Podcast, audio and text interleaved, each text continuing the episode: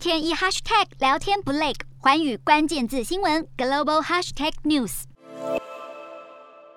上海疫情持续升温，北京当局也祭出最严格的封城措施，引起市民强烈的不满。为了压制社会出现反弹声音，政府也采取科技维稳的手段监管言论空间。原本专家学者提出的精准防疫建议销声匿迹。堂堂一个号称是中国最开放的经济首都，中央为了力守动态清零路线不能失败，不惜牺牲民众的生活及经济代价。今天的国际新闻评论要来谈谈中国式防疫的政治考量。今年四月初。初上海疫情扩大，当时上海市府采取限时分区管控，防疫措施被外界戏称是鸳鸯锅。不过分区管控执行没几天，国务院副总理孙春兰南下巡视，坚持严格清零防疫不动摇的立场。上海原本试图建立精准共存的防疫模式宣告终结，再走回清零的防疫模式。然而上海因应封城的防疫准备不足，物流运输被迫中断下，民生物资缺乏，医疗资源。不足问题浮现。两年前，武汉开启这场疫情之乱。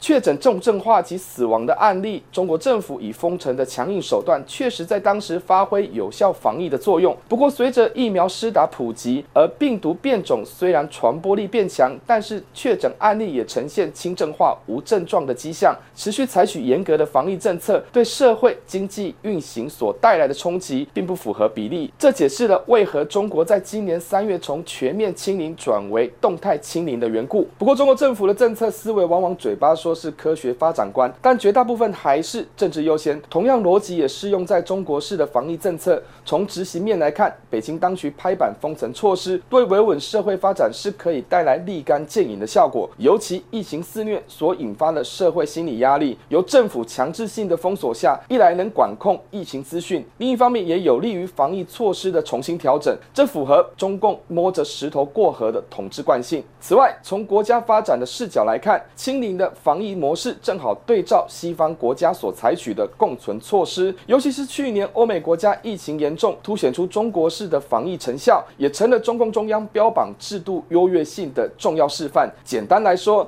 对北京当局而言，放弃清零路线就等于否定过去的防疫成效，这在独裁专制政体是相当敏感的政治意识。而上海试图采取精准防疫，等于是踩到了北京中央的红线。今年二月，北京冬奥所采取的闭环是管理措施得到习近平的赞赏，更被视为不可质疑的防疫典范。这套模式正被适用在上海，管制手段从严到松，画地为牢，分为封控区、管控区及防范区。就算部分地区已微解封，但这仍是清零路线下的差异式分区控管。正确来说，目前中国式的防疫思维依旧是以政治优先的决策模式，而微调弹性仍必须遵循中央的。政治判断，中国内部确实存在清零派与共存派的争论。上海疫情扩散让两派的路线之争浮出台面，而这也和中国政体红与专的氛围有关。不过，中共中央已将上海疫情控制视为政治运动，红比专优先的套路下，中国式防疫从来就不是完全科学办事，而是涉及社会控制、政治维稳的问题。事实上，这也跟中共即将到来政治议程有关，尤其是二十大前必须落实社会。全面清零，中国式的清零防疫路现指的是感染确诊清零，而非死亡重症清零。而北京当局看似有弹性的动态清零，其实是借由全面控管来以拖待变。外界质疑中国社会面对政府高压控管，能承受的代价有多大，能撑的时间有多久？不过这都不是中共的主要顾虑，维持统治稳定才是主旋律。为了力保清零政策的政治正确，会持续采取更极端的社会控制。Hello，大家好。我是环宇新闻记者杨芷玉。如果如果你喜欢环宇关键字新闻 Podcast，记得按下追踪以及给我们五星评级，也可以透过赞助支持我们的频道哦。